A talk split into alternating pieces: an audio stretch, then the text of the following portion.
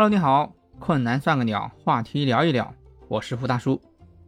眼下正是开学季，很多学生都已经开学或者即将开学，不知道你家的神兽开学了没？暑假刚过，让我想到以前的一个新闻，标题啊大体是这样的：假期里应该带孩子来这个工厂看看，告诉孩子啊，不好好学习，以后卖苦力都没人要。这个新闻啊，说的就是波司登工厂。家长想要带孩子来参观的，就是波司登工厂的智能仓库。波司登这个品牌一直是国货之光，近年来啊，成为中国制造的标杆企业。这里说的制造啊，是智慧的智，智能的智。波司登的仓库全面实现了智能化和信息化高效运转，在他的仓库里，一个人都看不到。有上百台机器人啊，根据系统指令不停的来回穿梭，自动的完成订单的拣选，还有自动装卸机，在高耸林立的货架区域啊，完成各式货箱的装卸工作，整个工序高效运行且有条不紊，甚至啊，被很多参观者笑称啊，来这里治好了强迫症。家长想带孩子来的意思就是啊，这是现实中科技取代人工的例子。不好好学习，连扛包搬货的资格都没有了。从这个新闻啊，我们进入今天的话题和思考：会有哪些岗位被科技取消呢？人工智能自动化砸谁饭碗，谁更怕？首先，允许我再做一下自我介绍。我是主播福大叔。当我不做主播的时候，我是一名自动化工程师。从事自动化设计和维修的工作。那何为自动化呢？自动化是指机器设备、系统或者是过程、生产管理过程，在没有人或者较少人的直接参与下，按照人的要求，经过自动检测、信息处理、分析判断、操纵控制，实现预期的目标的过程。这可能不太好理解啊，我给你举个例子。假设你想买一瓶可乐。你可能会走进店里，问店老板：“我要买瓶可乐。”店老板会问你啊：“你有百事可乐还是可口可乐？”你回答：“百事可乐。”老板说：“好，百事可乐三元一瓶。”然后你给老板五块，他找你两块，然后拿一瓶可乐给你，任务完成。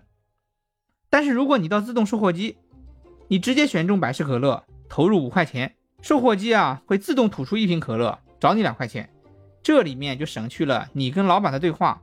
老板找你钱，老板给你拿可乐的这些过程，你所做的只有付钱、拿找回的钱、拿可乐这三个动作，这就是自动化。如果你扫码或者是刷脸支付，连找钱的动作都省了，这就是人工智能。自动化的目的就是省了人工操作，提高效率。用了自动售货机，与老板的对话省了，找钱的动作省了，甚至啊，连你社恐的毛病都不需要害怕了。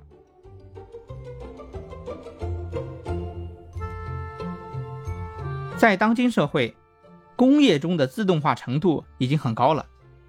我曾经做过自动化设计的工作，设计的目的就是减少人工，提高设备的效率，提高生产效率，同时避免一些安全隐患，在一些危险的或者是不适合人操作的环境里，尽量用机器去替代。那我所参与的设计的产品里面有生产线设备，有中小型设备，也有仓储设备。生产线设备啊。基本上在整个的生产线上都是看不到人的，只有在生产线的前端和末端会有人负责原料的上架和成品的取出。我不知道你有没有听过美国人炫耀他的香肠制造机的笑话，把猪赶进去，香肠出来，这其实就是生产线的上料和下料，并且啊，这个技术在现在已经很普遍了。我们设计的中小型设备，以前是一个人操作一台设备。现在已经转变成一个人操作十台设备，并且啊，一个人可操作的设备台数啊越来越多，因为啊，自动化的程度越来越高。我们也尝试做了一些仓储的智能设备。前面说的生产线里面有人要负责将成品取出运走，我们用了 AGV 小车，类似于机器人一样的设备，将产品啊运到指定的存储的地点。这一点在技术上已经没有什么问题了。在2016年，我曾经在德国柏林的郊区参观过一个啤酒厂，那个啤酒厂是生产线流水作业，整个生产线上几乎没有一个人，从原料加工到容器啤酒瓶上架，到最后的灌装封装，都看不到人。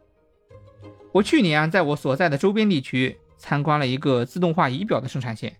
相比于之前的生产线啊，这个自动化生产线的先进之处是增加了一个检测的流程，就是把已经生产好的仪表放到检测台上自动去进行检测，检测合格之后，再用机械手把它抓到合格的条线上，检测不合格就会抓到不合格的条线上。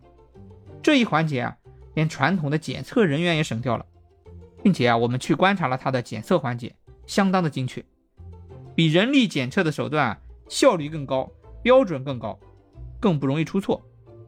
这条生产线啊，比传统的生产线还增加了大量的传感器。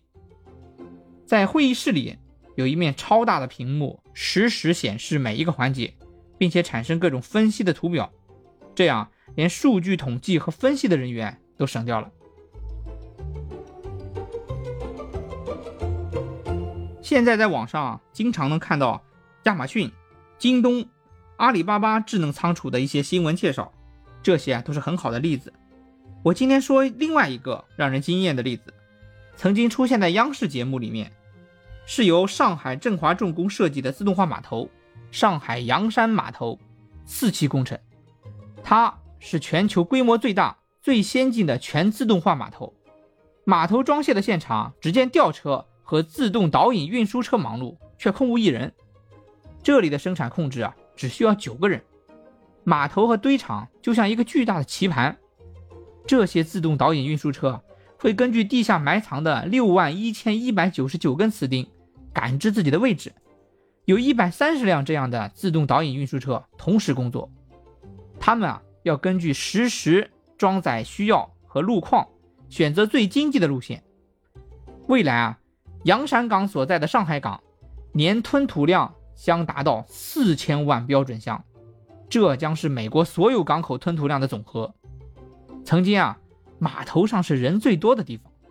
以前啊，是有龙门吊司机将每一个集装箱吊起来，司机啊开着卡车轮流到吊车下面去等着。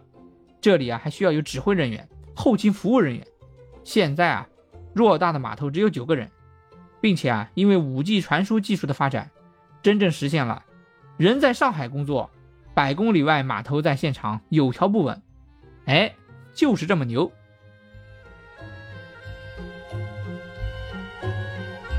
自动化的普及，人工智能的发展，很多岗位都被挤压了，甚至是取消了。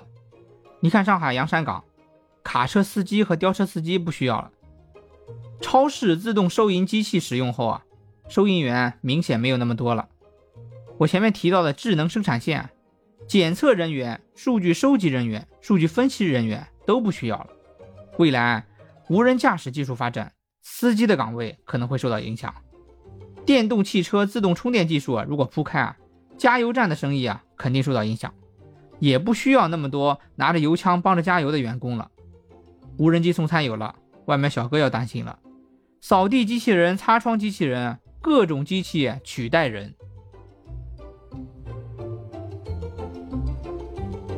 我在前面提到一句话，不知道你有没有留意，就是啊，技术上已经没有什么难度了。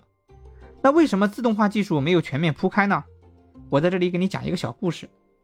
以前啊，有个厂是制造肥皂的，那在肥皂的生产线上啊，他们发现经常会有一些肥皂盒里面忘记装肥皂，是空盒子。为了解决这个问题啊。厂家首先要确定哪些肥皂盒里面没有装。厂家采用了很多的技术，包括智能称重技术、透视技术、扫描技术等，投资很大。但是后来啊，被一个老师傅轻轻松松的解决了这个问题。他用的什么办法呢？他用了一个电风扇，对着生产线上的肥皂盒去吹。如果是空肥皂盒啊，就会被直接吹到地上；如果有肥皂在里面，就吹不动。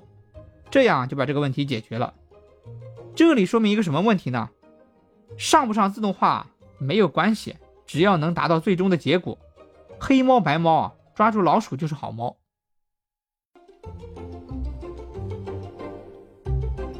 那我所在的行业呢，有一个例子也是让人去深思。某一种设备，它需要开发一种放线装置。那什么叫放线装置呢？就像放风筝的人手里拿着那个放风筝的线的那个线轴。工艺的要求呢，是要求放的线里面不能有打结，放线的拉力也是恒定的。有一个厂家啊，投资十几万，上了一个自动化设备，能有效的解决了这个问题。另一个厂家就很搞笑，他花五百块钱，五百块钱一个月啊，雇了一个老头，坐在那里手动去排这个线。五百块钱一个月也能完美解决这个问题。这一个问题啊，对我们自动化设计人员来说啊，其实是一个讽刺。但是啊，也说明一个问题：企业家更关注的是成本，如何能花最少的钱办成同样的事情。所以啊，自动化能不能铺开，很大的问题还是出在这个成本上。出于成本的考虑，如果人工的成本继续升高，超过了企业家的底线，那么企业家会毫不犹豫地上自动化设备；反之啊，他可能会做别的考虑。所以说啊，在自动化。人工智能取代人工岗位这个方面，很大的一个影响因素，影响自动化推进的进程的一个重要原因，就是成本问题。你得看他愿不愿意投资啊。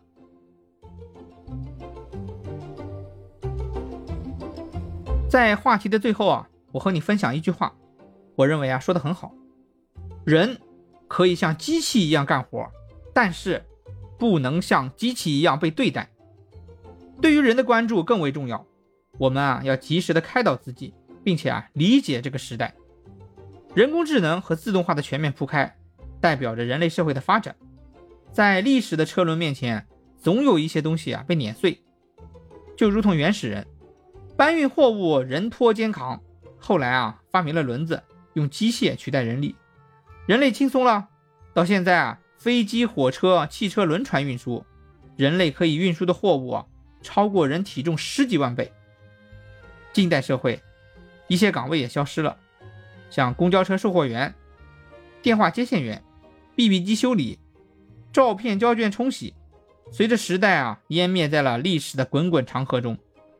我们正在经历巨变的时代，可能我们眼前的一些岗位啊会很快就消失不见，让我们大家拭目以待吧。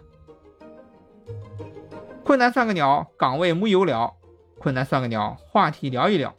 下期话题啊。我们聊一聊小男孩景区撒尿灭火之后发生的事，敬请期待，再见。